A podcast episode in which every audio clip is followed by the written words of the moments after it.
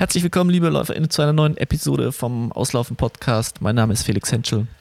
Ich bin Max Torwirt. Ja, und wir ähm, legen los. Aus meiner Sicht gibt es heute also mindestens ein ja, heikles Thema, ist vielleicht auch ein bisschen zu krass, aber ich glaube schon relativ spannend. Max, aber erstmal, wie geht's dir? Mir geht's soweit ganz gut. Ich durfte wieder anfangen, Sport zu machen. Habe jetzt erstmal ein bisschen auf der Rolle angefangen. Und äh, wie hältst du das mehr als anderthalb Stunden auf der Rolle aus? Irgendwann kommt der Point of No Return, da wird es dann wieder besser. Aber okay, muss, den habe ich noch nicht erreicht. Ja, also ich finde auch so eineinhalb Stunden ist hart, wenn man weiß, man fährt jetzt da drei, dreieinhalb Stunden, ist eigentlich fast besser. Und man muss auch dazu sagen, jetzt gerade dieses Jahr habe ich es echt vermieden, aber auch diese langen äh, Radfahrten auf der Rolle zu machen, sondern immer geschaut, dass ich meine intensiven Sachen halt auf der Rolle mache. Und dann, wenn du es irgendwie so strukturiert hast, ne, 10 Minuten da, 20 Minuten da, 3 Minuten da, dann geht es doch deutlich besser von der Hand. Heute war es bei mir aber auch ein bisschen besonders. Ich bin heute zweimal auf der Rolle gefahren, einmal zwei Stunden am Vormittag und dann, ich glaube, so knapp anderthalb Stunden am Nachmittag. Also ja, ist jetzt ne, auch nicht die Wunschsituation, aber was muss, das muss. Also bei mir, ich weiß nicht, ob meine Oberschenkel einfach zu schwach sind oder zu ja, laufspezifisch trainiert sind und überhaupt nicht an diese Bewegung gewöhnt sind, weil also nach einer Stunde brennen meine Oberschenkel und ich, egal ob ich im niedrigsten Gang bin oder, oder nicht, okay. es fängt an, fängt einfach an zu brennen. Also es ist wirklich eher eine ähm, muskuläre Problematik dann, die sich bei dir auftut. ja, tatsächlich. So also Kopf.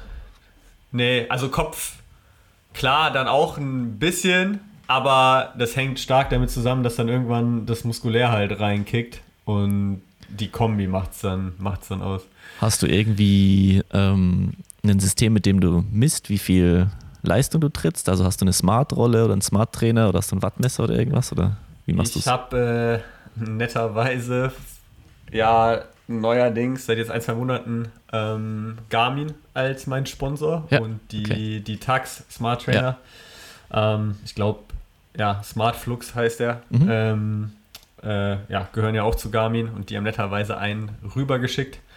Ich habe da jetzt noch keinen Swift installiert oder sonst irgendwas, sondern den einfach tatsächlich nur mit meiner Uhr verbunden und dann YouTube oder Netflix angemacht und einfach über die Uhr über die Uhr geschaut, was ich da so mache.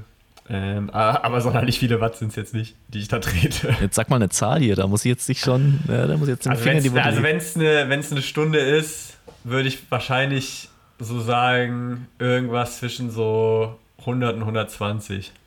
Wirklich? okay. Ja. Das ist wirklich nicht so viel, ja. Und, ja, kalibriert danke. hast du es nicht, dass da irgendwie ein ähm, Fehler besteht? Ich habe es versucht zu kalibrieren, vielleicht ist da irgendein Fehler. Ich war auch tatsächlich ein bisschen überrascht, weil das zeigt dann ja auch die Geschwindigkeit an. Ja. Und also ich habe gar keine Ahnung von so Dingern, muss ich ehrlich dazu sagen. Und ich mhm. bin auch kein Technik-Nerd. Und gefühlt war der Aufwand, den ich gebraucht habe, um mal irgendwie 25 km/h zu fahren oder mhm. selbst über 20 km/h zu fahren, so viel höher als das, was ich irgendwie jetzt noch im Kopf hatte von, wenn ich mal draußen gefahren bin, was zugegebenermaßen jetzt auch schon ein bisschen länger her ist und auch nicht so oft ist, da ich mich schon gefragt habe, ob das alles so hundertprozentig stimmen kann. Mhm. Aber. Und was wiegst du im Moment so? 60 ungefähr, schätze ich jetzt einfach ja, mal so. Ein, 61 minus. wahrscheinlich. Ja. ja, also da würde ich dir schon ein bisschen mehr, äh, mehr Fähigkeiten attestieren. Aber ja, ja ist ja auch letzten Endes egal, oder?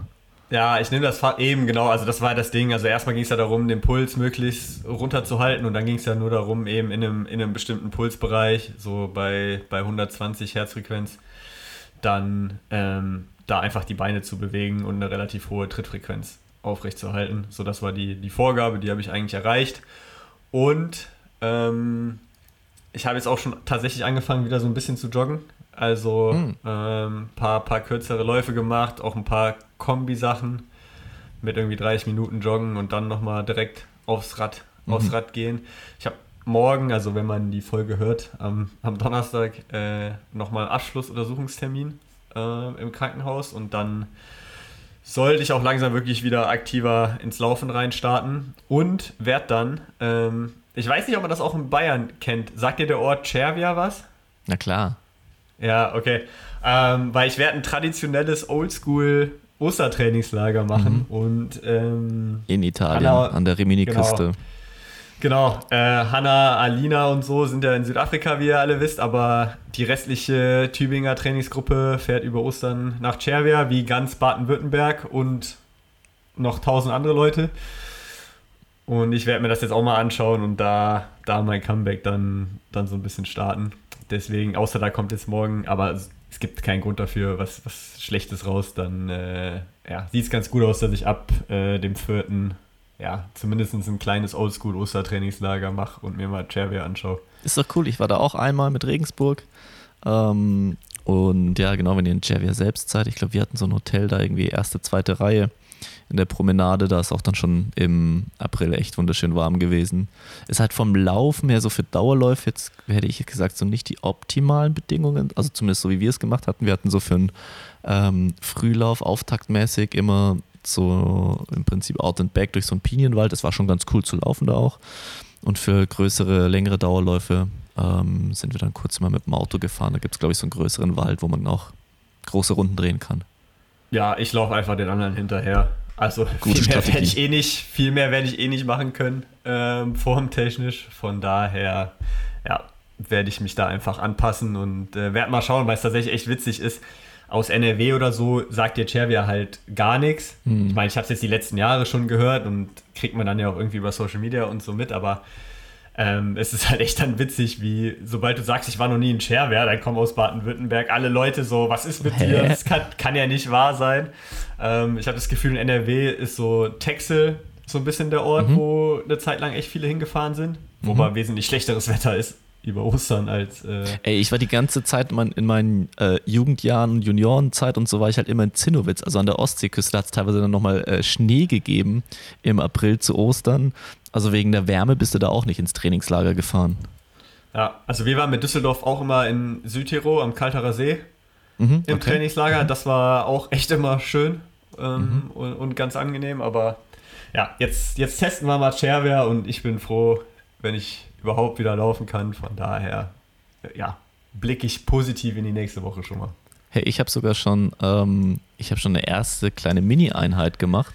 Ich war ja übers Wochenende in Berlin und ähm, wir waren da bei Susannes Schwester, die wohnt unweit des Tempelhofer Felds und da gibt es ja außenrum so eine 6 Kilometer ähm, Runde. Ich glaube, auf der hält Philipp Barr im Moment den, äh, den Course-Record mit irgendwie 309 Average ganz so schnell war ich nicht unterwegs, aber ich habe immerhin 5 mal 1000 1000 gemacht, den schnellen 1000 immer so 3,18 war der schnellste, 3,25 der langsamste und die lockeren 1000 dann so 3,45 bis 3,50 und ähm, das hat erstens Spaß gemacht, mal wieder so ein bisschen ins Schnaufen und ins schnellere Laufen reinzukommen. Fuß hält auch bisher, toi toi toi.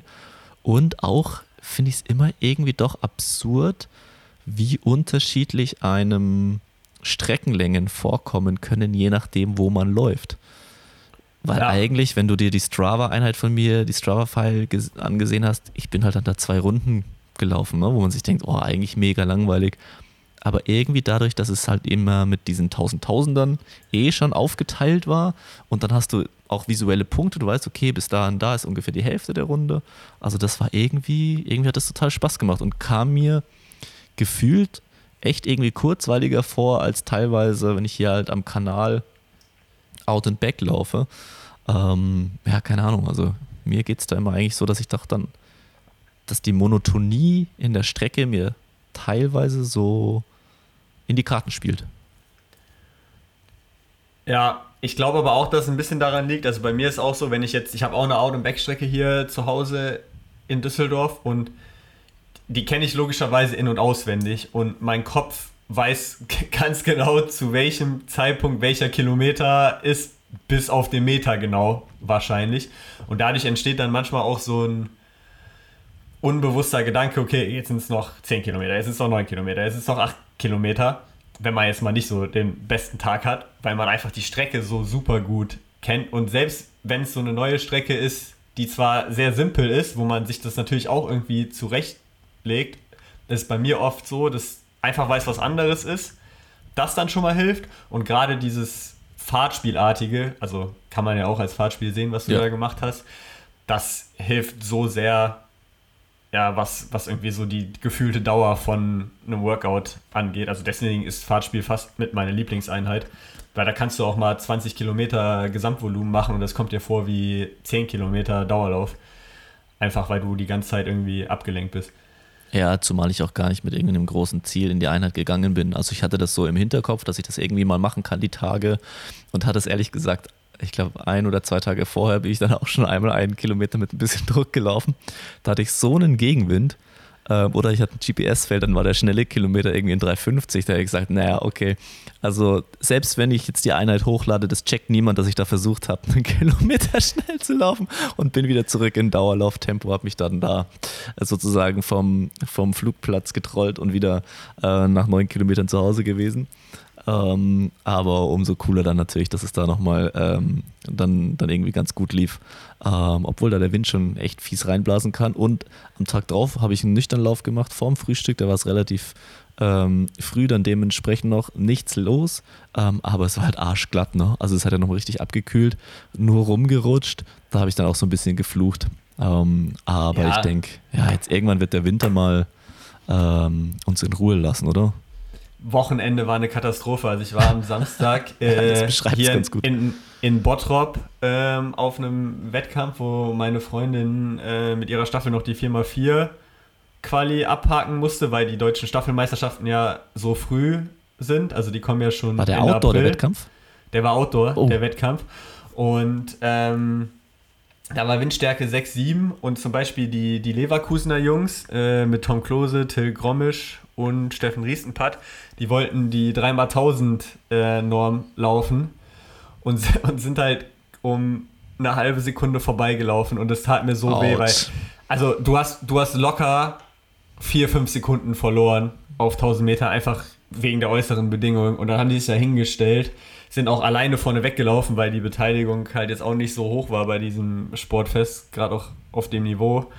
Und dann verpasst es da um eine halbe Sekunde. Also das, das war bitter, schon echt, äh, war schon echt böse auf jeden Fall, was die da durchmachen mussten. Da war ich fast ganz froh, dass ich äh, noch nicht laufen konnte oder nicht laufen musste bei, bei dem Wetter. Max, jetzt haben wir schon den Schritt in die, ähm, in die Ergebnisrepublik, äh, Republik, in die Ergebnisrubrik geschafft. Lass uns doch da bleiben und zurückblicken auf das Wochenende, was es an Wettkampfresultaten zu berichten gibt. Und das ist dann doch ähm, einiges. Lass uns doch mit dem Hannover-Event anfangen. Da ist ja, waren ja nicht nur ähm, die, der Marathon, sondern auch ein Halbmarathon, ähm, den Hendrik Pfeiffer gewonnen hat, hatte ich irgendwie gar nicht auf dem Schirm. Ich habe Hendrik ja verfolge ihn auf Instagram, habe gesehen, dass er ähm, gut gelandet ist und ladi da da und für mich war irgendwie ganz klar, dass er auch Marathon läuft. Haben wir nicht auch in der Vorschau darüber gesprochen, dass er Marathon läuft? Nee. Nee. Haben wir auf jeden Fall. Ja, also okay. bei mir, bei, bei, mir war es auf jeden Fall klar, dass er nicht Marathon läuft, weil er Perfekt. Boston läuft. Und da hatten wir nämlich auch Ach, ja. geredet, dass er sich da auch oh. vorbereitet mit seinen ja. langen Dauerläufen in in äh, Kenia, aber weil Jetzt, er da ja mit drin hängt in der, in der Organisation, wollte er sich das, glaube ich, nicht nehmen lassen, Halbmarathon zu laufen. Ähm, hat auch in knapp unter 63 Minuten, wie du schon gesagt hast, das, äh, das Rennen gewonnen, also gezeigt, dass er auf jeden Fall fit ist. Der wird jetzt auch, da kommen wir gleich nochmal zu, in Berlin ähm, am kommenden Wochenende den Halbmarathon laufen. Genau.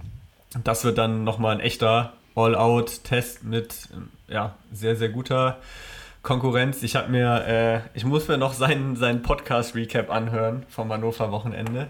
Weil da gab es ja, ich weiß nicht, ob du es mitbekommen hast, um die Folge davor gab es ja auch leichte Kontroversen. Ach so, wegen. Ähm, von Hendrik. Weil er irgendwie gesagt hat, dass der Leistungssprung ähm, im Marathon irgendwie so ein bisschen ihm komisch vorkam, oder? Ja, bei, also er hat halt gesagt, dass, oder er hat indirekt impliziert, dass die Tatsache, dass Philemon und Abraham so lange in äh, in Eritrea oder in Äthiopien. Das weiß ich jetzt gerade gar nicht. Sorry, will ich jetzt keine, kein Falsches sagen, aber solange halt dort ist, ähm, ja, dass das irgendwie komisch wäre und so einen Beigeschmack hätte mit, äh, mit dem Leistungssprung, was ich schon ein bisschen sehr unnötig fand, muss ich ja, sagen, weil jemand, also das war jetzt keine, keine Leistung, die irgendwie aus dem Nichts kam und ja, so. er hat eine 28-0, was ist er gelaufen? Also das passt schon zusammen. Ja, ja, und so Hendrik, du bist ungefähr sechs Monate im Jahr in Kenia, die Doping-Hochburg. Also keine, also so da dann irgendwas zu sagen, weil jemand da ist und was er halt auch noch gesagt hatte, wo ich zumindest den Grundgedankengang ansatzweise ein bisschen verstehen kann, war, äh, dass es nicht verstehen kann, dass so viele, die aus einem Land flüchten, dann wieder zurück in das Land gehen und da Trainingslager machen, mhm. obwohl sie dann für Deutschland standen, äh, starten. Wobei man da halt auch sagen muss, ich meine, Philemon ist 2014 geflüchtet, so in neun Jahren ändert sich halt auch eine gewisse Situation und nur weil es damals nötig war äh, zu flüchten, beziehungsweise wir kennen äh, die, ja, wir kennen die Hintergründe ja nicht, beziehungsweise ich habe es jetzt auch nicht recherchiert und die wurden auch im Podcast von Hendrik nicht in irgendeinen Kontext gesetzt, zu sagen, dass man neun Jahre später da nicht mal zurückkehren kann, ähm, fand ich auch ein bisschen schwierig. Ich glaube nicht, dass Hendrik das alles so gemeint hatte, ähm, aber wir haben da auch ein, zwei Kommentare zu, zu bekommen. Ähm, ja, aber deswegen, ähm, das war der Halbmarathon und dann Marathon gewinnt Amanal Petros in äh, 207.02. Hat dich das überrascht? War das genau das, was du, was du erwartet hattest? Ja, ich habe jetzt ehrlich gesagt nicht mehr ganz. Ich glaube, ich habe es sogar ein bisschen schneller vorher gesagt, oder? Hatte ich nicht gesagt 206? Ja, wie auch immer. Ja, ich glaube, wir waren, also ich glaube, wir waren gar nicht so schlecht, weil ich meine, wir hätten gesagt, er ist auf jeden Fall in der Form, um das zu laufen. Ich habe gesagt, ganz an die PB rankommen könnte ein bisschen schwierig werden und genauso war es ja letztendlich, wobei er ähm, auch mit einer sehr starken zweiten Hälfte da schon, schon sehr nah gekommen ist. Hat ja, auch am Ende 63, noch ein bisschen 31 ähm, zum Halbmarathon. Und ich weiß auch, ich habe das Rennen nicht live verfolgt. Ich kann gar nicht sagen, wie lange er wirklich von Tempomachern auch noch irgendwie vom Wind geschützt war, um, inwiefern das ja, von den Bedingungen her gepasst hat, keine Ahnung. Also das, das Feld war wesentlich besser, als man es hätte erwarten können. Also er hat ja seine drei Tempomacher. Der eine ist relativ früh mit Seitenstichen raus. Ich weiß nicht, wann die anderen beiden raus sind. Aber entgegen der Erwartungen sind da doch drei, vier von den Kenianern mitgegangen mhm. mit der Gruppe und nicht nur einer, sodass sie echt relativ lang so eine mit den Pacemakern, ich würde jetzt sagen, eine 6er, 7er Gruppe mhm. oder so waren und mhm. dann am Ende auch ähm, sein Freund und Trainingspartner tatsächlich aus Kenia, Dennis äh, Kipingeno, ist nur 15 Sekunden hinter ihm ins Ziel gekommen, auch eine Bestleistung gelaufen. Also die waren auch noch relativ lange zusammen. Mhm. Deswegen war das schon, glaube ich, eine wesentlich optimalere Gestaltung, als man es vielleicht hätte befürchten können. So, was das ganze, was ja. die ganze Renndynamik angeht. Ähm, er hat dann, wie gesagt, auch hinten raus mal ein bisschen austrudeln lassen und sich noch feiern lassen auf der Zielgerade. Ähm, hoffen wir mal, dass ihn das nicht noch irgendwie mit irgendeiner Olympia-Quali oder internen Vergleichen nein, nein, nein. Äh, das gleich nicht. den Arsch beißt. Aber ja, drei Leute schneller als 20702 wird schon spannend. Und Amala hat gesagt im Interview mit leichtleg.de, er wird sich jetzt erstmal wieder auf 10.000 und vielleicht auch bis in 5.000 konzentrieren. Ja, finde ich sehr spannend. Klar, aber ich meine, macht ja, macht ja schon Sinn. Ne? Ja, im Prinzip ist er jetzt ähm, an der Spitze des Leaderboards und ich sehe jetzt da niemanden, ich jetzt keine, sagen wir mal anders, ich sehe jetzt keine drei Leute schneller laufen als ihn. Ähm, ja. Und von daher, ja, kann ich schon nachvollziehen. Finde ich gut. Das wird auf jeden Fall spannend. Also ich finde es auch, ich glaube, das ist für die deutsche Leichtathletik gut, weil gerade 10.000 Meter DM gehe ich mal davon aus, dass er da laufen wird, weil da will auch Nils äh, laufen und ich meine, Amanal hat jetzt den deutschen Straßenrekord. Ähm, Nils ist die, die super Zeit in den USA gelaufen. Also da könnte, glaube ich, auch ein richtig gutes Rennen draus entstehen, wenn sich da noch ein paar andere auf jeden Fall anschließen. Und Ammann hat auch gesagt, dass er dann eigentlich im Herbst den Berlin-Marathon äh, laufen will, was aus deutscher Sicht natürlich auch Mega. sehr, sehr schön ist, ähm, ihn da wieder in Deutschland äh, sehen zu können und ja, im prestigeträchtigsten deutschen Marathon laufen zu sehen. Ja, bin ich auch gespannt. Lass zu den Frauen kommen. Ähm, aus deutscher Sicht, ja, wie ist es aus deutscher Sicht? Ähm, Natascha Mommers ähm, Altersklasse 35 mit einer 231,20. Schnellste Deutsche. Den vierten Platz auch belegt, aber vorne ging das Rennen in der 225,45 weg. Mattea, Paulo Costro. Übrigens. Genau, genau. Äh, genauso wie Amal, Amanal auch. Äh, also beide ähm, Streckenrekord gelaufen. Beide Streckenrekord gelaufen und ja, auch da überhaupt kein spannendes Rennen. Die zweite, äh, dann eine 229,25. Tito Pauline Mutwa aus Kenia ähm, und Rispa Gesabwa aus Mexiko, eine 229,49. Ja, wir hatten ja, wir hatten ja ein bisschen gesagt, dass das Frauenfeld auch mit der Absage von Schöneborn gerade auch aus deutscher Sicht und generell vielleicht ein bisschen das Unspektakuläre ist. Man muss dazu sagen, ähm, für die Kroatin, also ähm, für, für Palo Kostro, auch PB gewesen. Das ist die Silbermedaillengewinnerin von den Europameisterschaften im Marathon. Ähm, von daher das auf jeden Fall eine sehr, sehr starke Leistung. Es sind auch relativ viele in, in der Gruppe da, glaube ich, mitgegangen äh, am Anfang. Doch auch, wenn ich es richtig verstanden habe, auch Natascha Mommers, ich habe jetzt die Zwischenzeit ähm, hier nicht vor mir, aber die ist auch Halbmarathon recht schnell auf unter 2,30 durchgegangen in ihrem Debüt. Was dann auch für die Übertragung irgendwie ganz schön war, dass da vorne trotzdem noch eine Deutsche mit war. Und für Natascha, ich glaube, ähm, im Fernsehen wurde gesagt, dass das Ziel wäre, so um die 2,30 zu laufen. Aber ich glaube, für das Feld, für die Bedingungen und für den schnellen Angang. Äh, 1,14,34 sind sie durchgegangen beim Halbmarathon.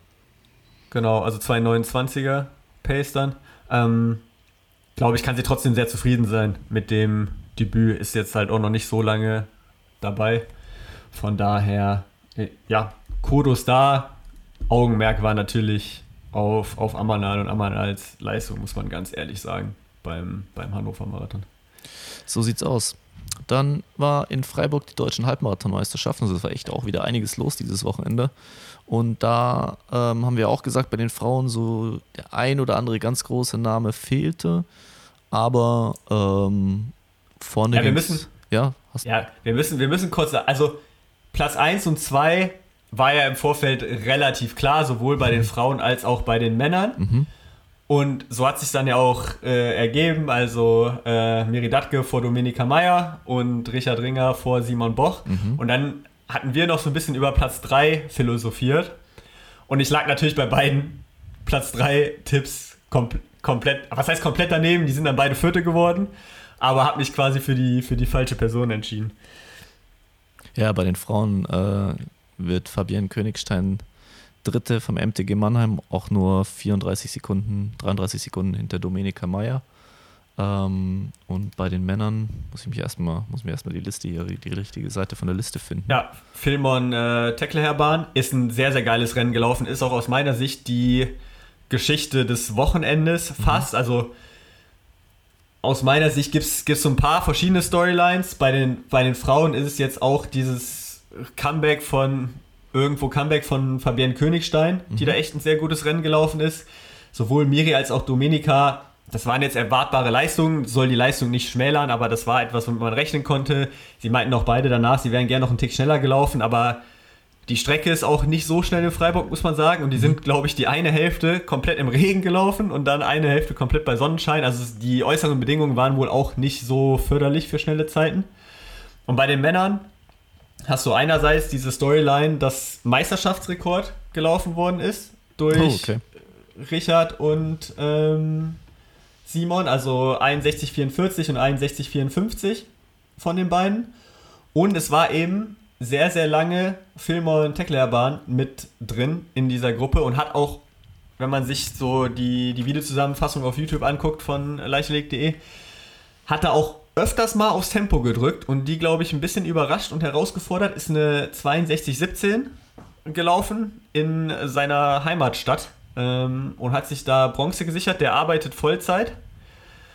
Ähm, also ist, ist kein Profi und da, also für mich ein sehr, sehr starker. 96er Auftritt. Jahrgang auch, ne? Dass er Halbmarathon laufen kann, wusste man, der ist schon noch mal eine 62 gelaufen, aber Filmon hat oft, ich habe die Geschichte, glaube ich, auch schon erzählt von, von den deutschen Cross, ist oft so ein bisschen, dass er zu schnell angeht und das dann nicht ganz äh, halten kann. Aber da hat er echt ein, ein, ein Wahnsinnsrennen gemacht und ähm, ja, taktisch ja, auch dann auch da, alles richtig gemacht, ne? Sich in der Gruppe zu halten.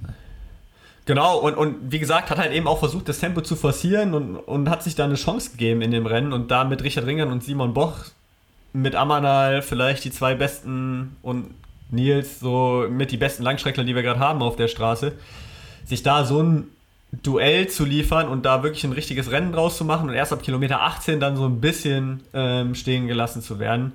Als Vollzeit-Berufstätiger finde ich sau stark und hat mich für ihn auch, auch riesig gefreut. Bei den Männern hatten wir von Anfang an eine Vierergruppe. Jonathan Dahlke ist bis Kilometer 7, 8 dann noch mitgekommen. Hatte dann nicht seinen besten Tag, ist dann Vierter geworden in 64, 38. Ähm, dahinter auf Platz 5 äh, Florian Röser. Bei den Frauen war es eben so, dass äh, Hanna Gröber da vorne auch noch mitgegangen ist, dann auch ein paar Probleme bekommen hat und äh, Fünfte letztendlich geworden ist in 75,08. Vierte noch Corinna Könning, die ich tatsächlich so nicht kenne und auch nicht auf dem Schirm hatte. Müssen wir mal recherchieren, ähm, wo die Leistung herkommt, aber schon dann auch mit 2 äh, Minuten 30 bisschen Abstand auf, ähm, auf dem Bronzerang.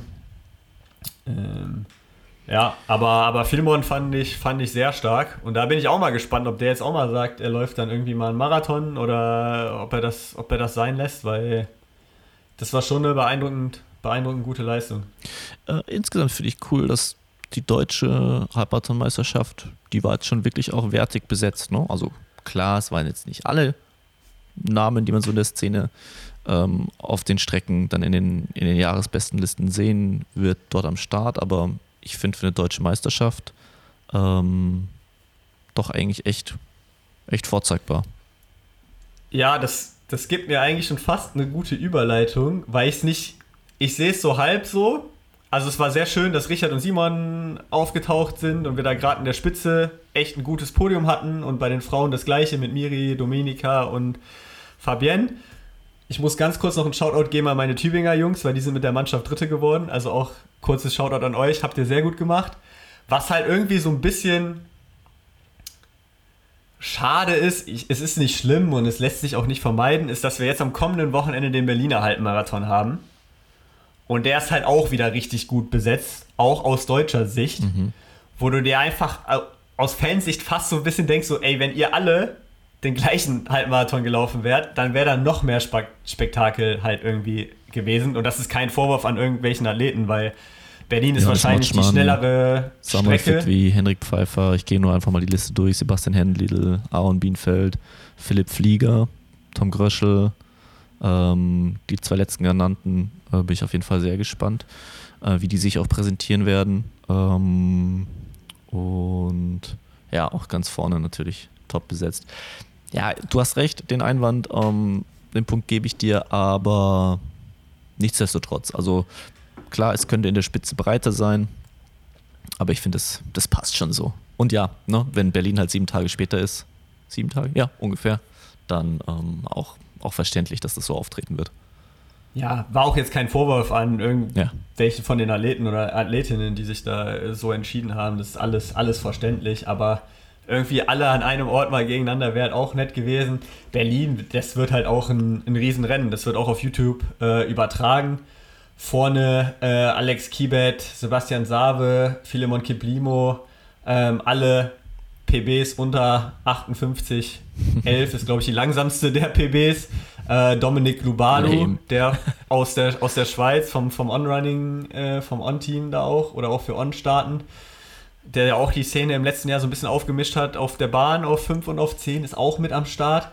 Ähm, ja, Serai Mesengi aus Norwegen, der eine 60.01 stehen hat, der wird sicherlich auch zum ersten Mal unter 60 laufen wollen. Also das wird schon extrem gut schallern und was die, was die deutschen Jungs da machen, wird, wird sau interessant. Also da fällt es mir auch ganz, ganz schwer, eine Vorhersage zu geben, weil die.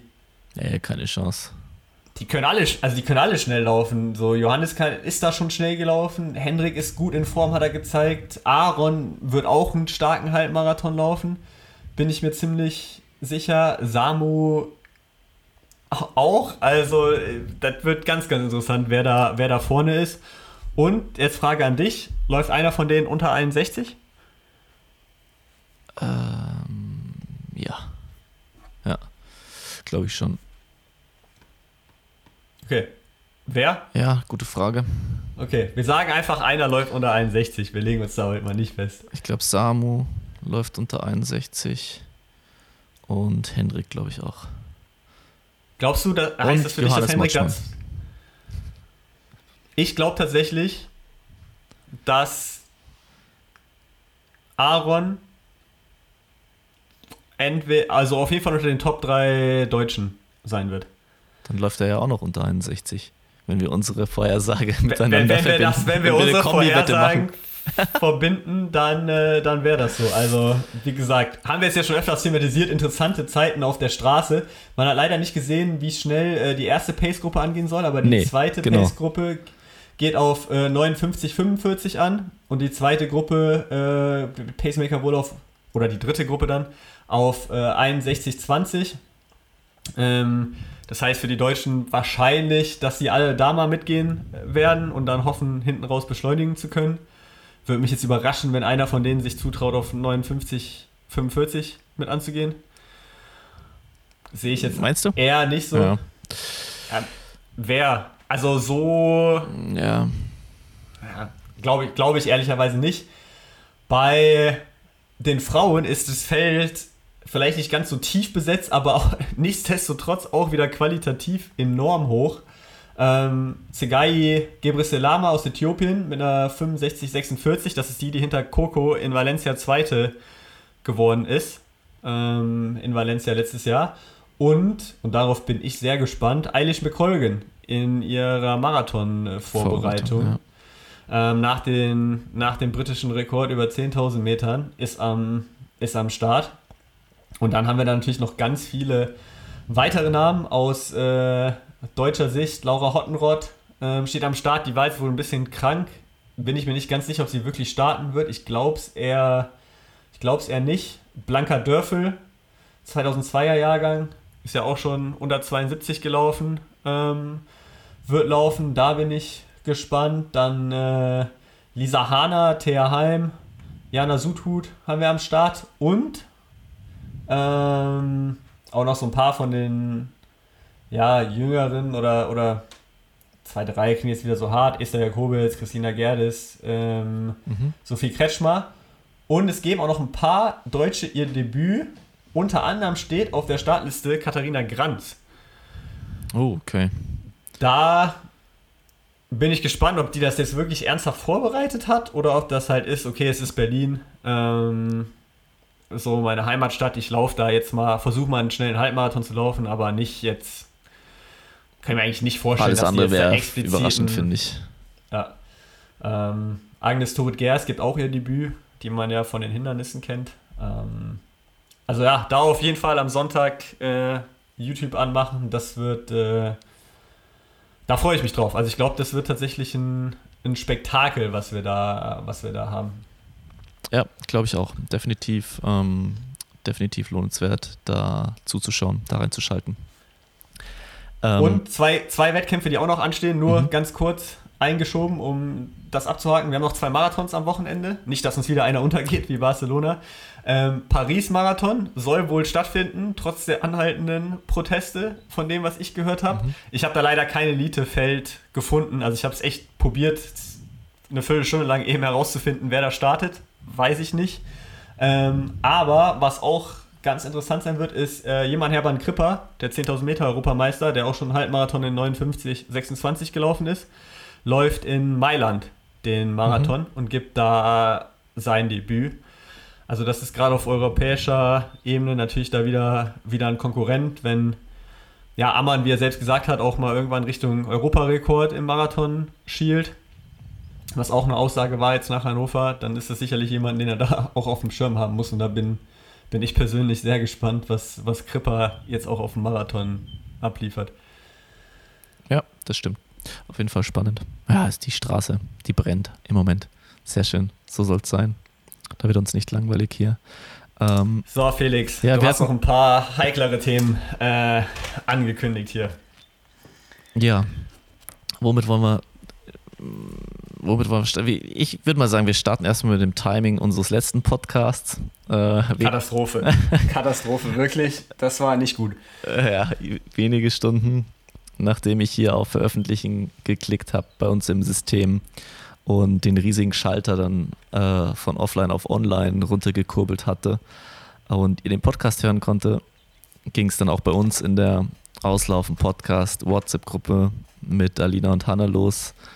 Zane Robertson busted, ähm, mit Epo erwischt. Das ist schon mal. Ja, Max, was sagst du dazu? Ja, erstmal war ja das Geile noch, dass er die geilste Ausrede aller Zeiten dafür wohl Das ist ja schon wieder, haben das soll. ist ja schon wieder das neue Thema. Als erstmal steht ja, okay, er war busted vor Epo. Also sie haben ihn erwischt mit Epo. Das ist so. Willst du jetzt meine initiale Reaktion ja, oder meine genau. heutige? Meine initiale Reaktion ist, ist wie bei allem. Endlich, na endlich. Haben nee, sie. nicht. Äh, ich, also ich hatte, ich, also ich weiß natürlich, wer die Robertson-Zwillinge sind, aber ich habe die jetzt nicht so irgendwie eng verfolgt, aber letztendlich ehrliche erste Reaktion ist so Arschloch, gut, dass sie jemanden erwischt haben. Mhm. Plus es war halt auch direkt relativ klar und das war auf eine Art und Weise das Schöne, so es war klar, so der hat Epo genommen. Also es war jetzt nicht so, wo das noch irgendwie vernünftig abgestritten wird oder wo du am Ende nicht weißt, hat er es jetzt genommen, hat er es nicht wirklich genommen. So, es war klar, der hat Epo genommen und dann war er so, ja. Wie bei Peter okay. Boetz zum Beispiel, auch aktuell, ne? Hätte nie auf positiv, äh, hätte nie positiv auf Epo getestet werden sollen, haben jetzt schon zwei Labore ihm also recht gegeben. Ja. Ähm, also, aber ja, deswegen also, das war meine erste Thema, Reaktion. Ja. Gut, dass, gut, dass die den erwischt haben. Und okay, wie war dann die zweite für, Reaktion? Das klingt ja jetzt so, als ob die zweite anders wäre. Nein, die, zwe äh, die zweite Reaktion war dann, als ich die Begründung gelesen habe. Die Ausrede. Wo er, wo er versucht hat, ja, die Ausrede ist ein besseres Wort als Begründung, dass er eigentlich nur äh, einen Covid-Shot haben wollte und dann hätten die kenianischen Ärzte ihn äh, ja, das Epo da, lag da Epo, halt leider Epo gespritzt. Da musstest du halt kurz lachen, weil ist natürlich Quatsch. So, die Geschichte ist auch ein bisschen hart, das so der anderen anzuschustern. Man muss dazu sagen, in Kenia, das ist relativ einfach, da von irgendwem irgendwelche bisschen gefälschten Unterlagen zu bekommen. Also es ist jetzt nicht so, so ein riesiges Drama, wie das jetzt irgendwie da hier ist es auch, in Kenia ist, glaube ich, auch relativ einfach, ein Epo zu bekommen. Ja, aber er hat das Epo ja noch nicht mal aus Kenia ja. bekommen. Das ist jetzt wieder der nächste Teil der Geschichte. Er hat es ja aus, angeblich, laut ihm, aus Äthiopien bekommen und äh, dann mit nach Kenia rübergenommen. Und dann hat er ja, ich weiß nicht, zwei Tage später, war in einem Podcast. Ja, ich glaube, also der Podcast kam nur einen Tag später raus ungefähr. Hätte Zu Gast, ja. ähm, wo er dann auch zugegeben hat, natürlich, dass diese Ausrede einfach Schwachsinn war was ich dann schon mal recht vernünftig fand, dann wenigstens einfach zu stehen, dass er es gemacht hat. Mhm. Hat dann ein bisschen seine Beweggründe genannt, die mit Depressionen, Ehe ist kaputt gegangen auf eine unschöne Art und Weise, ausbleibende, ja, aus, ausbleibende Geldflüsse wegen, wegen Covid und halt auch das Gefühl, dass, dass so viele dopen und das ein eher ein unfaires Spielfeld ist. Ähm, äh, also ich so, ja, ja, genau. Habe ich das halbwegs okay, richtig? Ja, würde ja, ja, würd ich auch alles so sagen. Ich habe das auch dann teilweise noch so gelesen, dass er sogar, also es halt gesehen hat, im Prinzip, wie die Leute halt stoffen und ihn dann letzten Endes abziehen, ne? Und er halt mit denen trainiert hat oder parallel zu den Leuten trainiert hat. Ähm, ja, genau. Und also ich muss sagen, erste Reaktion war auch so, ah, okay, nee, haben sie halt wieder, ähm, haben sie halt wieder irgendwie einen weißen Läufer erwischt, der es geschafft hat, wirklich starke Zeiten zu laufen. Ähm, hilft jetzt der ganzen Sache nicht. Und ja, dann beim, beim Lesen von der Zusammenfassung von dem Podcast, ich habe ihn nicht selber nicht ganz gehört, habe ich dann schon auch so Mitgefühl bekommen. So hat er mich ein bisschen bekommen, ne, mit so dieser ganzen Geschichte, was die Depression angeht und mit den ausbleibenden Start oder äh, überhaupt den Start, also Antrittsgeldern oder mit Prämien, auch wegen Corona und so. Aber ja, er sagt ja dann auch, er hat es nur das eine Mal gemacht. Die Wahrscheinlichkeit, dass du dann direkt halt erwischt wirst, ist halt wirklich schon extrem gering. Also ganz im Ernst, so im, Ende, im Endeffekt baut er halt lange irgendwie so auf, dass man mit ihm, also so, so, so hinterlässt es mich jetzt die ganze Situation. Ich fühle mich so, okay, ich habe, er hat lange irgendwie mir so seine Story erzählt, dass ich dann letzten Endes Mitgefühl mit ihm habe aber ähm, die Sache mit dem, ich habe es nur einmal gemacht, mh, hm, ist ja. einfach schwer zu glauben. Und die andere Sache ist halt auch noch, wenn du sagst, okay, ähm, ich wurde jetzt erwischt, ich entschuldige mich, so dann kann ich, habe ich auch noch andere Möglichkeiten, ähm, dem Sport zu helfen. Ne? Ich kann Namen nennen, von wem habe ich es, äh, wen habe ich gesehen und so. Ne? da wird man jetzt warten, äh, abwarten, vielleicht noch ein paar Tage oder ein paar Wochen, aber viel länger dann auch nicht. Ähm, tut sich daraus jetzt noch mehr? Ne? Hilft er jetzt wirklich dabei, irgendwie für den, für den sauberen Sport zu kämpfen? Oder hat er halt jetzt seine Ausrede abgeliefert und man hört nichts mehr von ihm. Das ist auf jeden Fall schade. Ich glaube, das wird seine, das wird die Story sein von ihm und halt leider auch die von seinem Bruder. Ne? Ich glaube, wenn man über die Robertson Twins sprechen wird in, in fünf bis zehn Jahren, wenn es dann überhaupt noch jemand ja. interessiert, dann wird das die, die Hauptstory bleiben. Aber man muss auch sagen, in seinem Fall, sein Bruder mal außen vor gelassen, ist es berechtigterweise die Story, weil er hat diese Entscheidung für sich getroffen und ich muss sagen, für mich ist es auch ein zweischneidiges Schwert irgendwo. Auf der einen Seite muss man einfach festhalten, es ist menschlich eine Tragödie irgendwie, was mit ihm passiert ist. Mhm. Und da muss man auch mitfühlen, diese Geschichte als Teenager nach Kenia gegangen, um zu gucken, wie weit man es bringen kann und auch Depression und das mit der Ehe, das sind natürlich Dinge, die man nie irgendwem wünscht. Egal ob Dopa oder nicht Dopa oder sonst irgendwas. Und ich glaube auch, dass er nicht an einem guten Ort jetzt ist. So klang es auf jeden Fall nicht ähm, im Mental, Podcast. Du? Mental, mhm. genau. Ähm, und das tut einem schon leid. Mhm. Auf der anderen Seite ist es trotzdem so, dass man verantwortlich ist für die Entscheidung, die man trifft. Und wie du es schon richtig gesagt hast, wenn du der Meinung bist, ich habe so viel mitbekommen, es ist ein Une also kein, kein gleiches Spielfeld, dann musst du spätestens jetzt auch sagen, was du gesehen hast, von wem du was gesehen hast und ein Teil der Lösung sein. Und auch davor so tragisch das ist, auch mit den Geldproblemen, die ja anscheinend da waren und allem, du hast dich in diese Situation gebracht. Niemand hat das Recht, nur weil man jeden Tag hart trainiert, dass man dafür bezahlt wird und viel, viel Geld bekommt. Und mhm. du hast es selber gewagt, ohne Studium oder sonst irgendwas nach Kenia zu gehen und das Leben zu leben. Und dann ist es eine Entscheidung, die du getroffen hast. Und ähm, wenn es dann halt irgendwann nicht mehr bezahlbar ist, der Sport, dann tut mir das mega leid und das ist was, was natürlich überhaupt nicht schön ist und keiner sollte eigentlich den Sport irgendwie wegen Geld aufgeben müssen, egal auf welcher Ebene. Aber dann ist es halt eine Realität, die man halt irgendwann ins Auge blicken muss und da hat man schon noch andere Entscheidungsmöglichkeiten, bevor man anfängt zu dopen. Zu Und ähm, deswegen fällt es mir dann wiederum sehr, sehr schwierig, da irgendwie großartige Sympathien mit, hm. mit ihm zu hegen. Ja, also wenn man, wenn man diverse Leichtathletikforen ähm, im englischsprachigen Bereich halt hauptsächlich Let's Run irgendwie durchklickt, dann muss ich schon auch immer wieder schlucken, wie viel, wie wenig Mitgefühl und mit welcher Härte äh, manche Leute da urteilen. Ähm, was ich schon krass finde.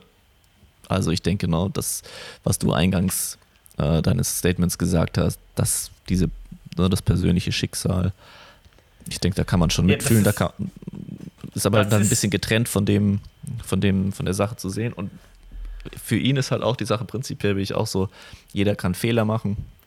Das ist aber ein bisschen die Frage, wie man damit umgeht. Ähm, ich glaube, im Sport ist diese Sache mit der, jeder hat eine zweite Chance verdient, ist da nicht ganz so, ne, weil es ja auch schon die Meinung relativ weit verbreitet ist und glaube ich auch recht klar ist, dass wenn du einmal ähm, über einen Zeitraum hinweg halt Epo nimmst, dass du dann schon auch, wenn du es dann nicht mehr machst, nachdem du erwischt wurdest, einfach schon die Vorteile sozusagen bekommen hast, die dann auch über die Zeit darüber hinaus wirken. Ähm, also von daher finde ich das mit der zweiten Chance im Sport immer ein bisschen schwierig, kommt halt auch drauf an, was genommen wurde und so. Aber das wird ihm ja jetzt eh verwehrt bleiben. Ich meine, er ist jetzt ja auch schon irgendwie Mitte 30, hat jetzt eine 8-Jahres-Sperre wegen seiner Story ja auch, wurde das ja nicht vier Jahre, sondern eben auf acht Jahre ähm, verlängert. Also da hat er sich auch nochmal, ja, keinen Gefallen getan. Aber ich glaube auch nach vier Jahren, da wäre der Drops auf jeden Fall gelutscht. Ja, man, man muss aus meiner Sicht ganz klar sagen, der hat im Sport nichts mehr zu suchen. Ich habe auch eben das Wort Arschloch benutzt. Was das Sportliche angeht, ist es für mich auch ein Arschloch-Move mhm. den, er, den er gemacht hat. Aber, und das ist vielleicht eine Überleitung fast schon zu dem, was ich zu deinem nächsten Thema äh, sagen will, man muss halt trotzdem das dann irgendwie schon nochmal trennen können und Leute, die ihm dann irgendwie beleidigen in den sozialen Medien oder die der Meinung sind, in irgendwelchen Foren ihnen den Tod zu wünschen ja. oder sonstige Dinge. Das ist einfach ja, unter aller nicht, Kanone ey. und wir müssen mit allem halt schon irgendwie mit einer gewissen Menschlichkeit auch noch äh, dran gehen. Und ähm, ja, er hat Menschen betrogen und das macht den Sport kaputt, was er gemacht hat. Deswegen hat er hier auch nichts mehr zu suchen, aber das ist kein Grund, warum er den Rest seines Lebens jetzt irgendwie unglücklich äh, sein, sollte, ja, genau. sein, sei, sein soll oder warum ich ihm das wünschen würde oder warum ich denke, so er sollte keine Hilfe für seine Depression bekommen oder sonst irgendwas. Ja. Ich hoffe, dass er den Sport hinter sich lässt. Also erstens hoffe ich, dass er vielleicht noch hilft, was aufzudecken und dann hoffe ich, dass er den Sport hinter äh, sich lassen kann, die Hilfe bekommt, die er anscheinend dringend benötigt und nochmal äh, eine zweite Hälfte seines Lebens äh, führen kann, die dann halt nichts mehr mit Leistungssport zu tun hat weil das Recht hat er verwirkt, aber dafür wünsche ich ihm trotzdem ja jetzt nicht die Pest an den Hals. Ja, sehe ich genauso. Ja. Der Schritt wartet auf uns zwei auch noch, äh, Max. Ne? Also ich glaube, du hast noch ein paar mehr Jahre vor dir, aber ich glaube, der Schritt wird auch heftig vom Leistungssport dann irgendwie Abschied zu nehmen und ja, wie du gesagt hast, der Realität ins Auge zu blicken und dann ja, ne, sondern irgendwie so das zweite Leben, was man erlebt als Leistungssportler, glaube ich, auch eine besondere, schon eine Besonderheit irgendwie. Ich habe da sehr viel ich Respekt weiß gar vor. nicht, ich auch. Ich weiß gar nicht, ob ich so viel mehr Jahre noch habe als du. Das werden wir dann am Ende, Ende sehen, weil also ich werde auf jeden Fall nicht zum Triathlon leistungsmäßig. Ja, das würde ich auch äh, jedem abraten. Also das wäre ähm, eine scheiß Idee äh, gewesen von mir. Wechseln, aber ähm, ja. Jetzt machen wir erstmal bis 24 und dann, dann gucken wir weiter, was das Thema angeht. Nächstes Thema. Äh, du hast es ja schon antizipiert vielleicht. Was, was denkst du, was ist das nächste Thema auf meiner Liste? Ja, wir müssen drüber reden. Ähm, World Athletics hat diese, diese Woche einige Entscheidungen äh, getroffen. Mhm. Ähm, dann hat das IOC auch nochmal eine Entscheidung getroffen, über die wir vielleicht kurz reden kann. Ja, lass über die zuerst reden. Über die Russland-Entscheidung. Ja, genau. IOC sagt, die Russen sind herzlich willkommen. Mr. Bach, ähm, ja, was soll denn erwarten halt, ne? Money Talks. Ja, man muss dazu jetzt aber auch sagen, das IOC sagt jetzt nicht zu 100 Prozent, die Russen und äh, Weißrussen sind willkommen. Das fand ich tatsächlich ein bisschen schade, auch in, in den Push-Mitteilungen, die ich gestern bekommen bin. Jeder Artikel war so geschrieben, russische und weißrussische Sportler sind wieder zugelassen.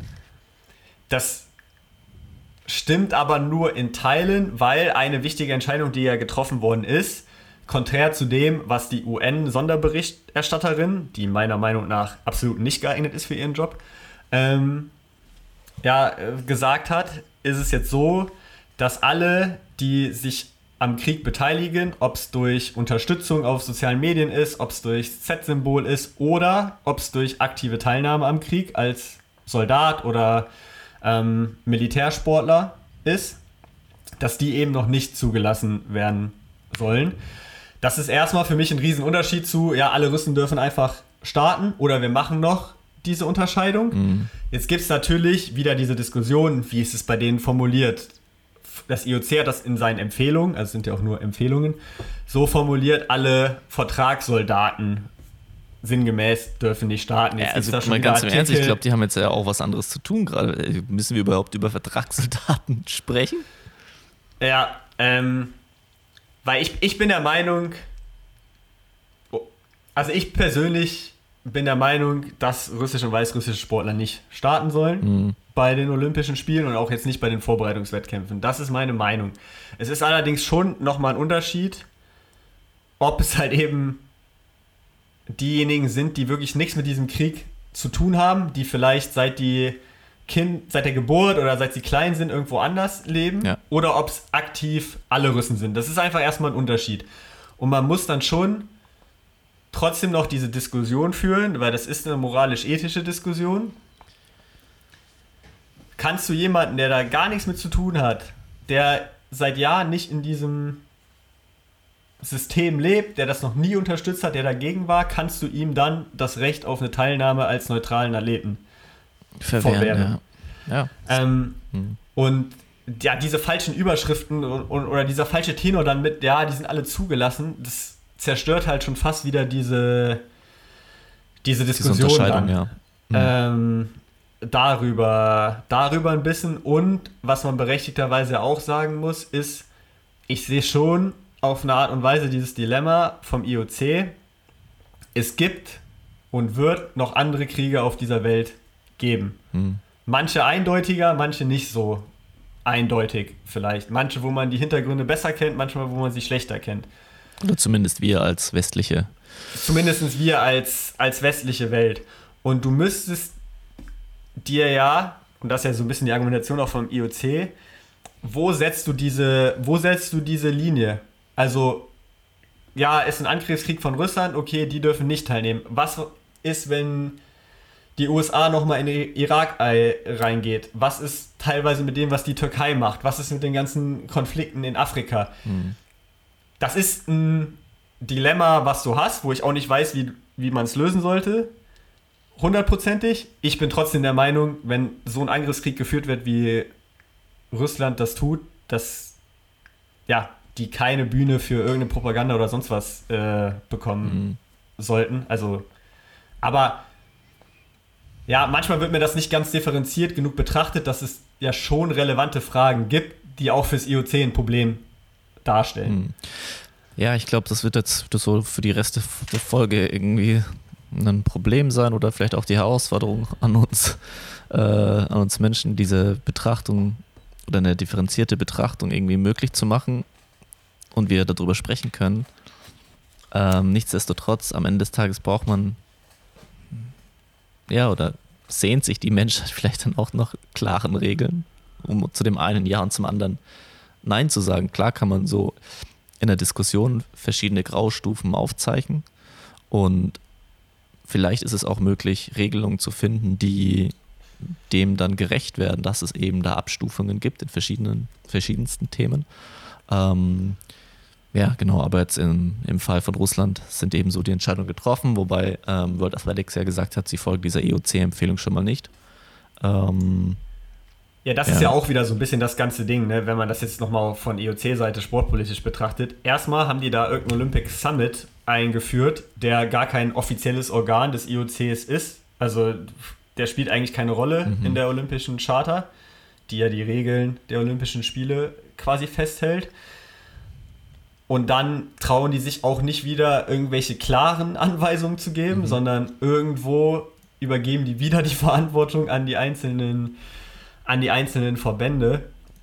Und es gibt da auch genug Berichte, ähm, zum Beispiel auch, dass bei Vorbesprechungen nur China, Russland und die USA irgendwie mit am Tisch saßen, aber nicht die Ukraine, wo man schon sehr stark glauben kann, dass es sicherlich politische Interessen auch hat, diese, diese Entscheidung. Mhm.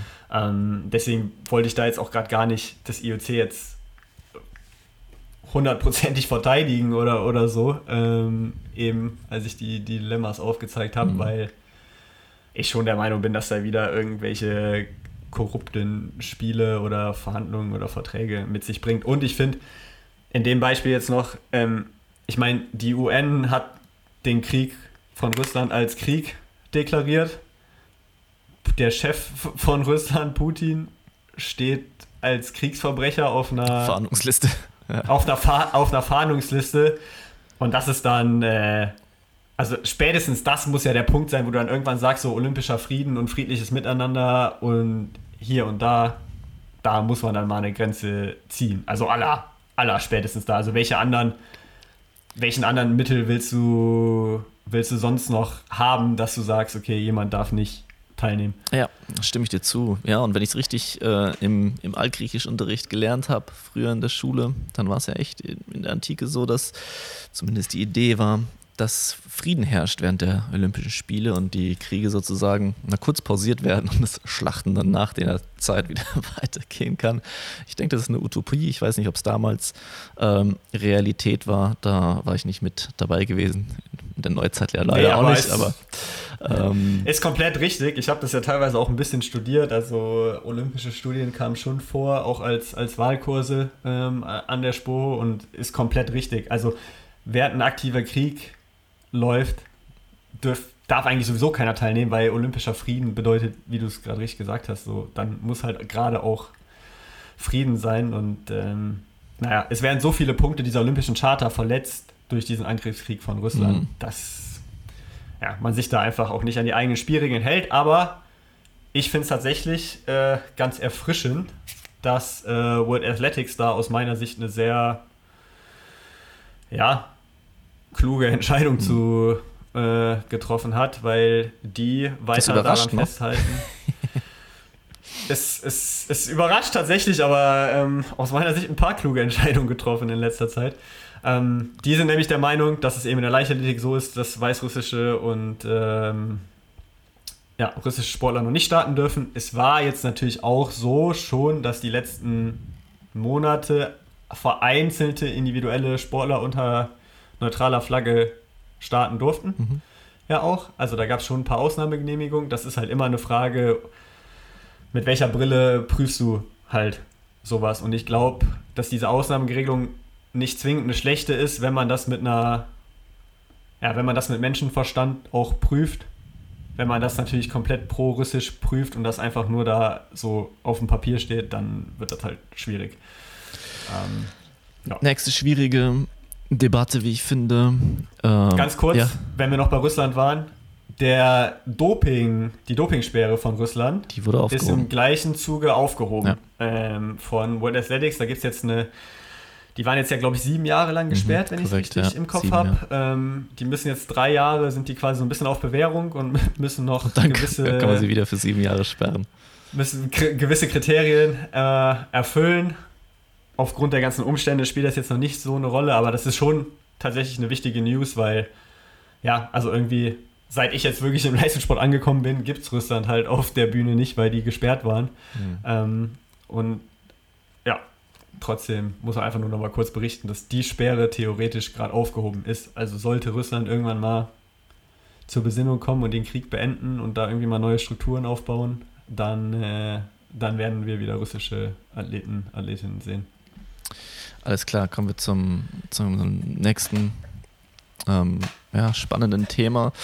Und äh, ich habe da echt ja, ein bisschen versucht zu recherchieren, um auch mir besser eine Meinung bilden zu können, weil ich mich einfach auch zu schlecht auskenne. Deswegen jetzt vorher schon mal den Disclaimer. Ich entschuldige mich, wenn ich mit, mein, mit meiner Wortwahl ähm, entsprechende Personengruppen ähm, falsch betitle, dann tut es mir leid. Ähm, schreibt mir gerne das eine geht. Verbesserung. Ich würde sagen, ich bin ich würde sagen, ich bin relativ gut im Thema drin, aber das gilt auch, das gilt auch für mich. Also, äh, wenn wir jetzt irgendwas sagen, weil wir es nicht besser wissen, äh, schreibt uns gerne, korrigiert uns, äh, klärt uns, klärt uns auf, aber wir probieren jetzt mal das Thema Inklusion von Transfrauen, Transmänner in Sport vernünftig aufzuarbeiten. Exklusion, würde ich sagen, ist der bessere Begriff. Ähm, genau, World Athletics ähm, Bands Trans Women die eine ähm, männliche Pubertät durchlaufen haben. Das heißt, ähm, wenn du schon vor der Pubertät ähm, ja, medikamentöse äh, Veränderungen ähm, vornimmst, dann kannst du dieser Sperre ausweichen. Ähm, und ansonsten aber eben nicht.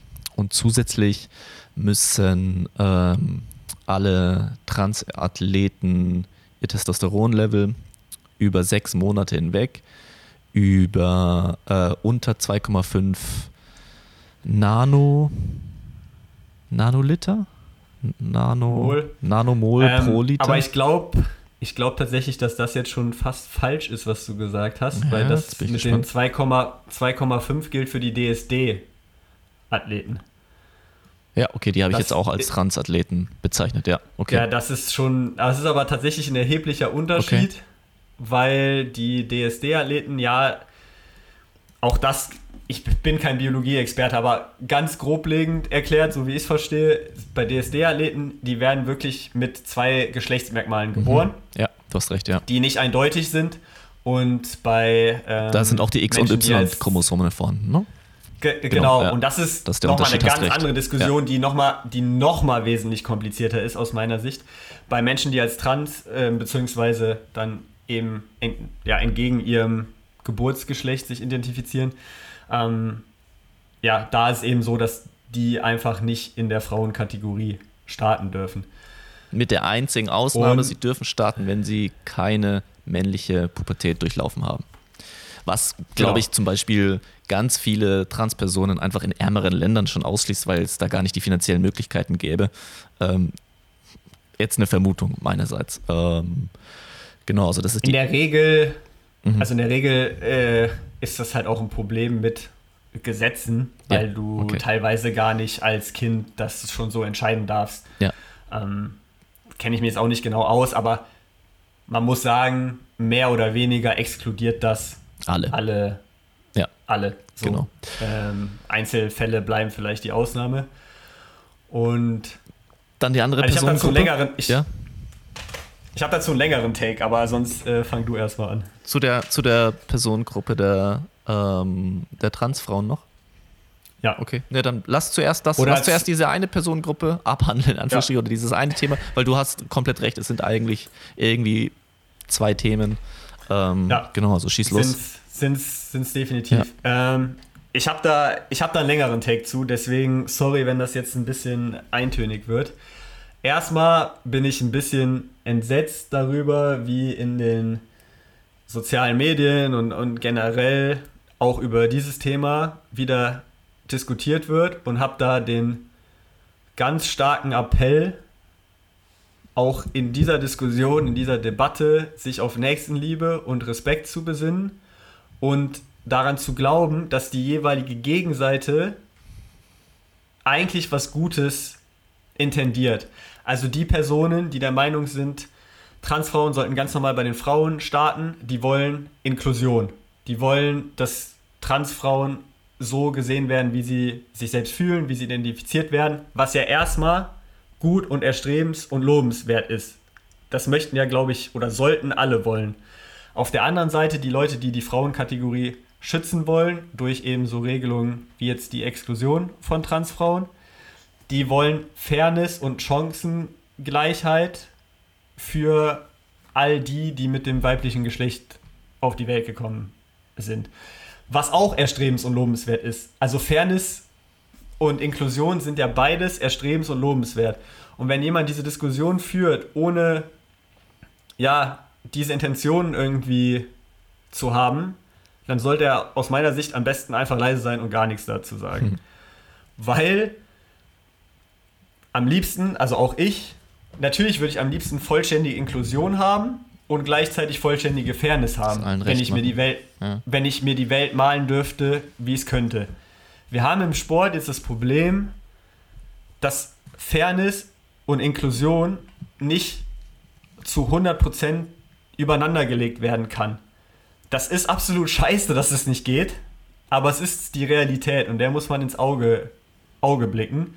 Und deswegen bin ich auch der Meinung, dass World Athletics da eine sehr mutige und auch richtige Entscheidung getroffen hat, weil es nachgewiesen ist, dass wenn man eine männliche Pubertät durchläuft, man Vorteile hat, die du auch nur teilweise irgendwie nachträglich wieder negieren kannst. Testosteron muss man sich so vorstellen, es entscheidet nicht dein Testosteronlevel am Tag X im 100-Meter-Finale, ob du gewinnst oder verlierst. Also nicht derjenige mit dem höchsten Testosteron gewinnt das Rennen. Testosteron, Testosteron löst Testosteron, das ist das Puber- Testosteron, was aus der Rhön kommt, ne? Ja, genau. genau, das ist kompliziert mit diesen ganzen Begriffen. Ähm, das löst Prozesse, Entwicklungen während der Pubertät aus, die nicht mehr rückgängig gemacht werden können. Das passiert Dein Leben während der. Pubertät. Bestand halten. Genau. Ja. Bes- Bestand halten. Es gibt gewisse Sachen, kann man so ein bisschen wieder rückgängig machen oder in den Griff kriegen, aber definitiv nicht alle. Und deswegen ist auch dieses Argument, ja, wenn aber alle, ähm, siehst du, das ist schon wieder das Problem, wenn ich jetzt sage, Transfrauen, eigentlich, also wenn, wenn eine Transfrau sagt, sie ist eine Frau, ist sie für mich eine Frau, aber ich benutze jetzt weiter das Wort Transfrau, nur um hier klar irgendwie zu unterscheiden, über wen ich rede. Wenn jetzt Transfrauen einfach nur ihr Testosteron unterdrücken müssten auf ein gewisses Level, ändert das nichts an den Vorteilen, die sie während der Pubertät halt schon mitgenommen Mhm. haben. Deswegen kann es aus meiner Sicht keine Lösung sein, da eine Testosterongrenze zu setzen für diese Frauen. Mhm. Dann kommt als nächstes, so, und damit hast du, damit hast du halt keine Fairness im Wettbewerb drin, wenn man da komplette Inklusion anstrebt. Ja. Jetzt kann man sagen, das ist ja oft das Gegenargument, was dann auch kommt, ja, Michael Phelps hat auch äh, lange Arme oder jemand hat bessere Laktatverträglichkeit, das sind ja auch größer. Ungleichheiten. Das ist genau größer beim Basketball.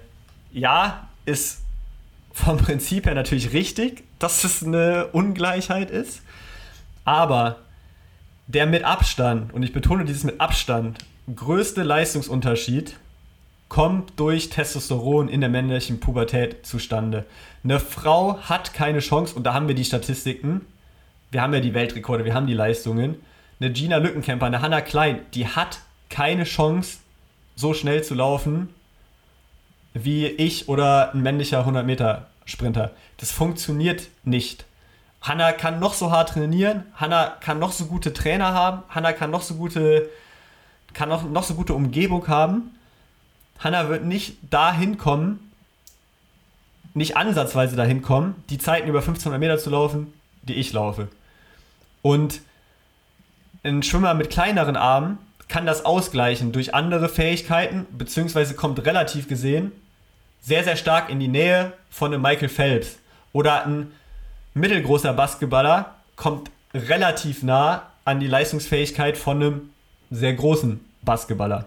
Natürlich ist Größe förderlich, aber nicht in diesem Maße, wie es eben Testosteron in der Pubertät ist. Und da, wo wir Faktoren haben, die auch wirklich so einen großen Unterschied machen, da machen wir schon Kategorien. Deswegen gibt es ja im Boxen Gewichtskategorien. Mhm. Zum Beispiel, um es vergleichbarer, vergleichbarer zu machen.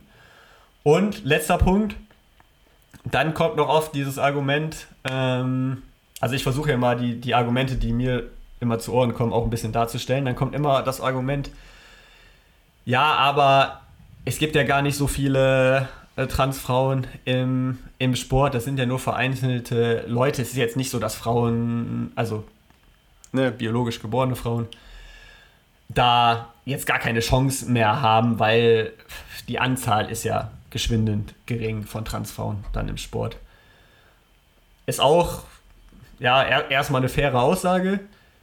Trotzdem muss ich sagen, wo fängt Fairness an? Also wenn du bei einem 100-Meter-Sprint der eine einen Meter weiter vorne seinen Startblock hat, ist es wahrscheinlich auch nicht signifikant im Unterschied, aber es ist halt nicht ganz gleich. Hm. Plus, es geht ja nicht unbedingt immer nur um den Olympiasieger.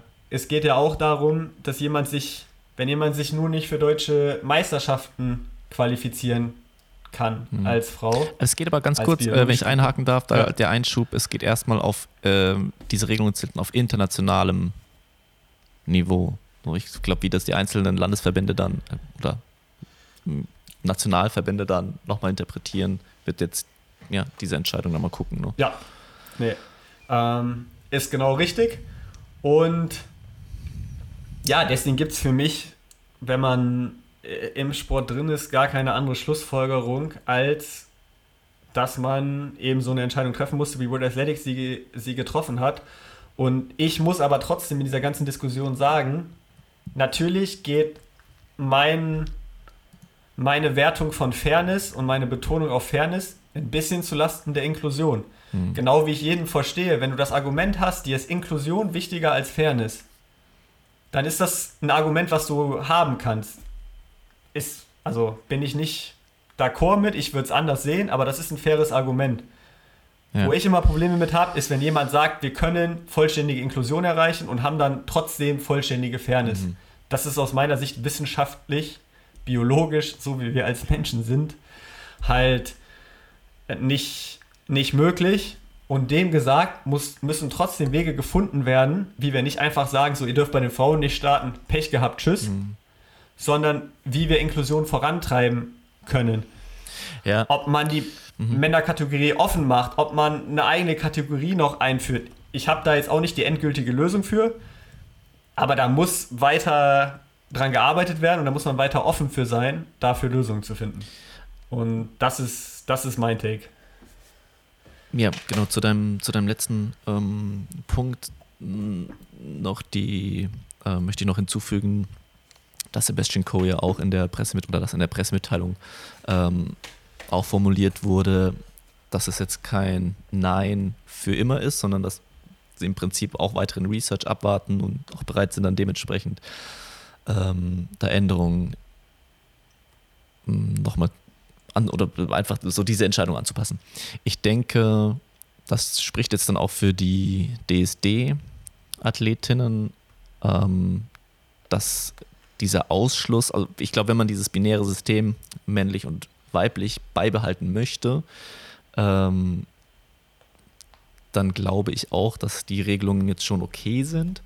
Ähm, ich weiß nicht, ob das, ich, ich glaube aber nicht, dass es Zukunfts, mm, also ne, ich, ich hätte, ich glaube nicht, dass das noch sehr lange irgendwie so aufrechtzuerhalten ist, weil ähm, es schon auch einfach sein kann, dass da ähm, dieser sehr, sehr, es ist ja im Moment auch bei den DSD-Athleten ein unfassbar kleiner Teil ähm, der Weltbevölkerung über. Ähm, und kann aber ja trotzdem sein, dass dieser Teil im Sport einfach größer wird und ähm, dann wird die Personengruppe, die man ausschließt, ähm, immer größer und ich glaube, da wird man sich dem Thema immer wieder stellen müssen und vielleicht, vielleicht kann, ja. man, kann man da eine bessere Lösung finden, würde ich, würde ich schon behaupten. Glaube ich schon, dass das möglich ist. Ich muss, ich muss sagen, DSD-Athleten ist für mich wirklich so ein Problem, wo ich keine Meinung zu habe, weil ich das nicht genug greifen kann mhm. und auch, auch einfach wirklich gar nicht weiß, was ich da machen würde oder wie ich entscheiden würde. Also erstens weiß ich da biologisch zu wenig mhm. drüber mhm. und verstehe es auch zu wenig, wie da genau die ja, biologische Situation Warte, ich will ich ganz kurz ein, ich möchte noch mal eine kurze ja. Sache, weil du hast gesagt, dass es ähm, wissenschaftlich so äh, klar ist, dass diese ähm, Fortschritte, die der Körper, diese Entwicklung, die der Körper in der Pubertät machen, sich im Prinzip ein Leben lang ähm, dann ja auf eine bessere Leistung sozusagen auswirken. Und es gibt einen ähm, recht neuen Report äh, mit dem Namen Review of Scientific Literature on Transgender Athlete Participation in Competitive Sports, der ähm, im Prinzip eine Metastudie ist von Artikeln, die zwischen 2011 und 2021 ähm, rauskamen. Und da steht eben schon drin, ähm, dass es zwar noch gewisse ähm, Leistungsbereiche gibt oder ähm, konditionelle Fähigkeiten gibt, wie zum Beispiel die Kraft. Ähm, da ist die Wissenschaft einfach sehr, sehr dünn, kann man wenig dazu sagen, die, die auch trotz einer, äh, eines Unterdrückens der, einem längeren Unterdrückens der, ähm, der Testosteronwerte auch noch bessere Werte hat als äh, die Range von, von normalen CIS-Frauen sozusagen anbietet. Aber es ist zum Beispiel so, ähm, haben die herausgefunden, dass die ähm, Moment, jetzt muss ich hier die richtige Zeile finden. Also wir verlinken das auf jeden Fall auch im Newsletter. Meldet euch an. Der Link ist in unserem Instagram-Profil. Ähm, dass die ähm, roten Blutkörperchen ähm, zum Beispiel die Anzahl auch in die normale Range kommt von CIS-Frauen nach einer Unterdrückung des Testosterons. Also, was ich damit sagen will, ich bin mir nicht ganz sicher, ob die ähm, Wissenschaft sich da so sicher ist. Und ja, Punkt. Also, ey, wie gesagt, von allem, was ich gelesen habe, und ich habe auch einiges gelesen, ich habe es nicht selber erforscht, so, also mhm. bin ich darauf angewiesen, was ich halt ähm, lese und wenn da jemand äh, mir wissenschaftliche Gegenbeweise zu liefern kann, dann bin ich natürlich immer bereit, mir die, mir die durchzulesen. Ist es natürlich so, dass gewisse Sachen, wie jetzt die roten Blutkörperchen, das kann in eine normale Range gebracht werden. Aber eben Kraft, ähm, generell vom Muskelskelett von einem, von einem Menschen, das sind einfach Dinge, die können, und das ist aus meiner Sicht erwiesen, halt nicht mehr ja. ja. Ja, es ist halt dann schon rückgängig gemacht. Ja, ja. okay. Ähm, ich, denke, ich denke trotzdem, muss man sich dann fragen, auch als, ähm, als Sportorganisation, möchte man dann sozusagen die Position vertreten, ihr müsst uns das Gegenteil beweisen? Ähm, so, ich glaube, die, ähm, die Lobby der Transfrauen ist, ist schwach. Ähm, das ist auch irgendwie immer ein Puh. Thema, glaube ich. Mh, hm. Weiß ich nicht, ob die so schwach. Also die, die Stimme von denen ist auf jeden Fall sehr laut. Na, Wie viel Kraft die Stimme ja. hat, weiß ich, weiß ich nicht. Aber wenn man guckt, was gerade in Australien, Neuseeland, was in England äh, teilweise abgibt, haben die auf jeden Fall eine laute Stimme. Hm, ja, genau. Ja. Wie viel Beachtung Gut, der Stimme die, geschenkt die Entscheidung, wird, weiß ich nicht. Ja, mag ja sein, dass sie eine laute Stimme haben, aber die Entscheidung ist jetzt ja getroffen, ähm, eher zu Ungunsten der Transfrauen. Ähm, aber wie gesagt, also ich glaube, ähm, das heißt ja nicht zwingend, dass du nicht gehört wirst. Also, ja, genau, nur aber, dann, aber, aber dann ist die Lobby schwach. Ja, nicht, ja, genau, aber ich habe nicht gesagt, die Leute werden nicht gehört, ich habe gesagt, die Lobby ist schwach. Und, und wenn, ja, aber es sollte ja nicht nach, es sollte ja so oder so nicht nach Lobby entschieden werden, sondern. Aber es werden alle nach, Sachen immer nach Lobby entschieden.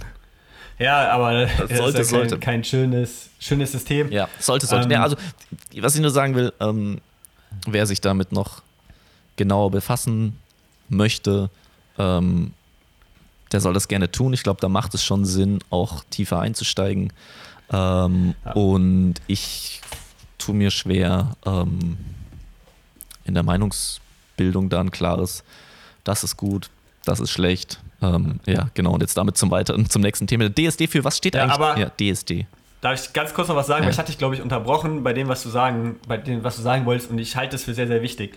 Ich glaube nicht, dass du als Sportorganisation oder als Sport generell eben ähm, ja, der Trans-Lobby, wie du es jetzt genannt hast, oder we wem auch immer, die Bürde aufgeben sollst, das irgendwie zu beweisen. Das muss ein gemeinsamer Prozess sein, dass du als Sport anerkennst, wir haben diese Personengruppe ja. oder Personengruppen und wir müssen alle zusammen unser Bestmöglichstes geben mit den aktuellsten wissenschaftlichen Ergebnissen, mit einer Menge Kreativität, mit, mit sonstigen Lösungsmöglichkeiten, den bestmöglichen Weg zu finden, Inklusion voranzu, voranzutreiben. Und es darf nicht so sein, dass du sagst, ja, okay, wir haben das jetzt entschieden, das ist für uns entschieden, so ja, kommt in fünf Jahren wieder und legt uns irgendwas vor und bis dahin beschäftigen wir uns da nicht mit.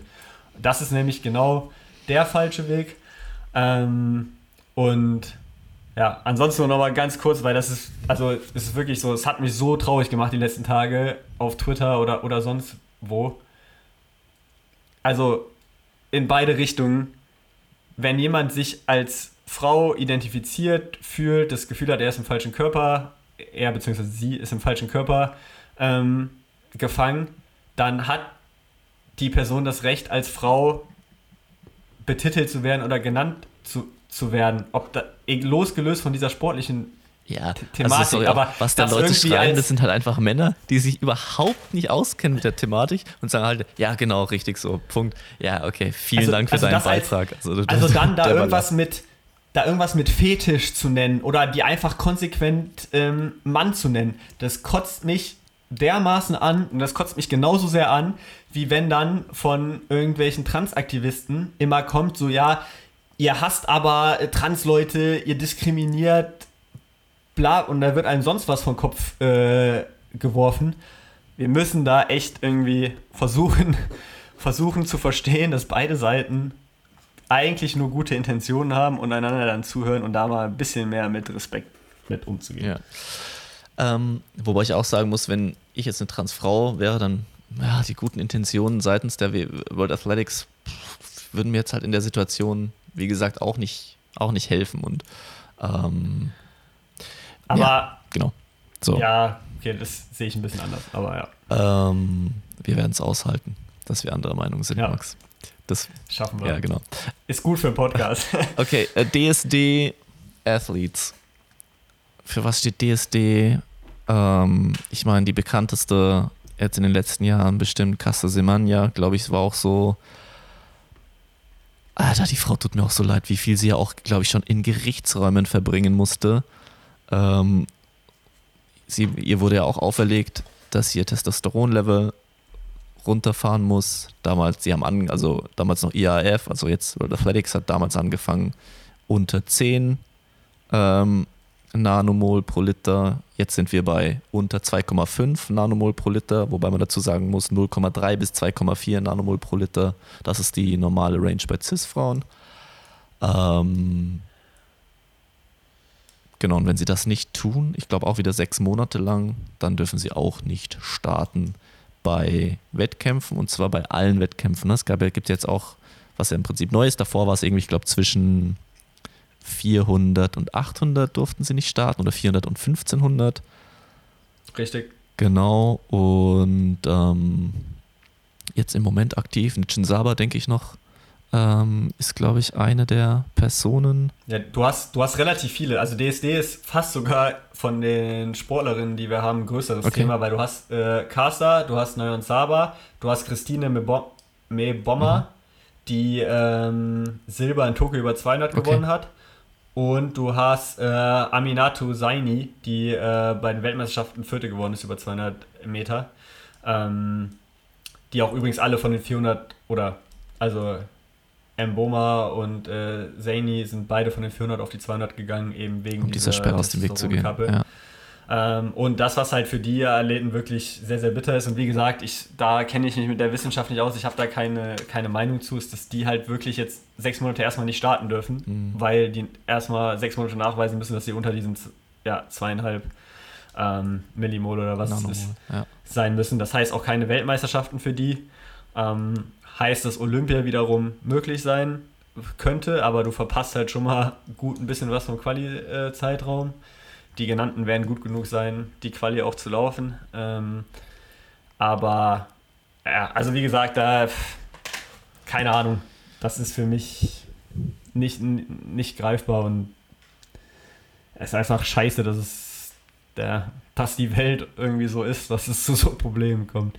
Ja, ich meine, ne, ich glaube, das führt jetzt auch wieder, auch diese Entscheidung führt ähm, mich dann letzten Endes zu der Aussage, dass wenn man diese Aufteilung in Männer und Frauen beibehalten möchte, ähm, geht das wahrscheinlich nur zu Lasten von einer gewissen Personengruppe.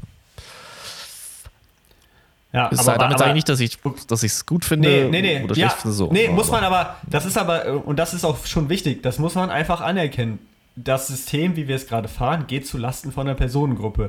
Meine Gegenfrage dazu ist, wenn du das System veränderst und nicht nach Männer und Frau, nicht nach Mann und Frau sortierst, wie soll das aussehen, ohne dass es zu Lasten von einer anderen Gruppe geht, mhm. nämlich von Cis-Frauen? Mhm. Das wäre immer meine Gegenfrage darauf. Ja. Aber man, klar, man muss das schon anerkennen, dass, man, dass es leider zu Lasten von der, von der Gruppe geht. Das, also wenn man, ja, wenn man ehrlich ist, muss man, muss man dazu dann, dann stehen, dass es in dem Fall leider so ist, ja.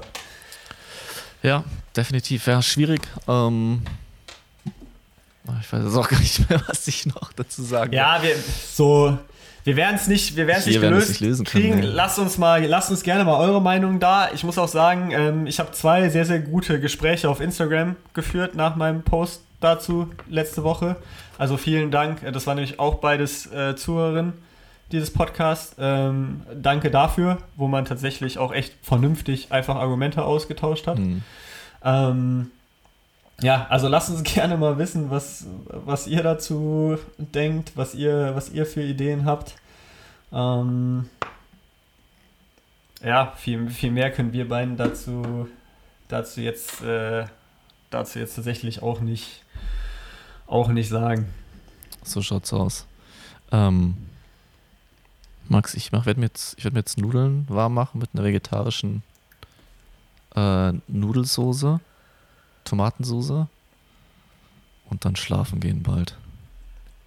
Ich habe heute Mittag schon Nullen gegessen, weil es so K.O. war von meiner, von meiner Kombi-Einheit. Ich äh, mache mir jetzt gleich noch eine, machen wir jetzt gleich noch eine kleine Brotzeit. Ähm, vielleicht noch so viele Tickets für die deutschen Leichtathletikmeisterschaften in Kassel. Ich glaube, 8. 9. Juli uh. sind mittlerweile online. Also kommt vorbei, unterstützt das Ganze. Ich hätte Und, jetzt schon mal Bock äh, für für, äh, ich weiß nicht, ob es ein Live-Podcast äh, sein muss, aber zumindest so ein Party-Space für Leute, die schon fertig sind, aktive Starterinnen bei, bei der DM, irgendwie so oh. in der Nähe. Ähm, Fände ich cool. Ja, soll ich dir was sagen? Da halte ich gar nichts von. Warum? Allein aus dem Grund, dass ich, glaube ich, am Sonntag den drittletzten Wettkampf der Ja, deutschen du leider- Meisterschaften habe. Da hast du leider Pech gehabt. Und da absolut nichts, äh, ja, absolut nichts, ähm, ja, gewinnen, dran gewinnen kann. Äh, eine letzte, äh, einen letzten ähm, einen Satz muss ich noch zu der ähm, Inklusionsgeschichte geben. Ähm, Es soll jetzt eine Working Group geben im nächsten Laufe der nächsten zwölf Monate, die dieses Thema weiter ähm, bearbeiten wird. Genau. Und da soll auch, wenn ich es richtig verstanden habe, ähm, eine Transgender-Frau den Vorsitz sogar führen. Das wäre doch vielleicht mal äh, gar keine schlechte Idee. Ähm, bin ich mir nicht hundertprozentig sicher, ob ich das jetzt nur erfunden habe, aber ähm, ich glaube, dass es tatsächlich so, so richtig ist. In diesem Sinne, vielen Dank fürs Zuschauen, äh, Zuschauen, Zuhören. Ähm, whatever. So, bis nächste Woche. Bis dann. Ciao, ciao.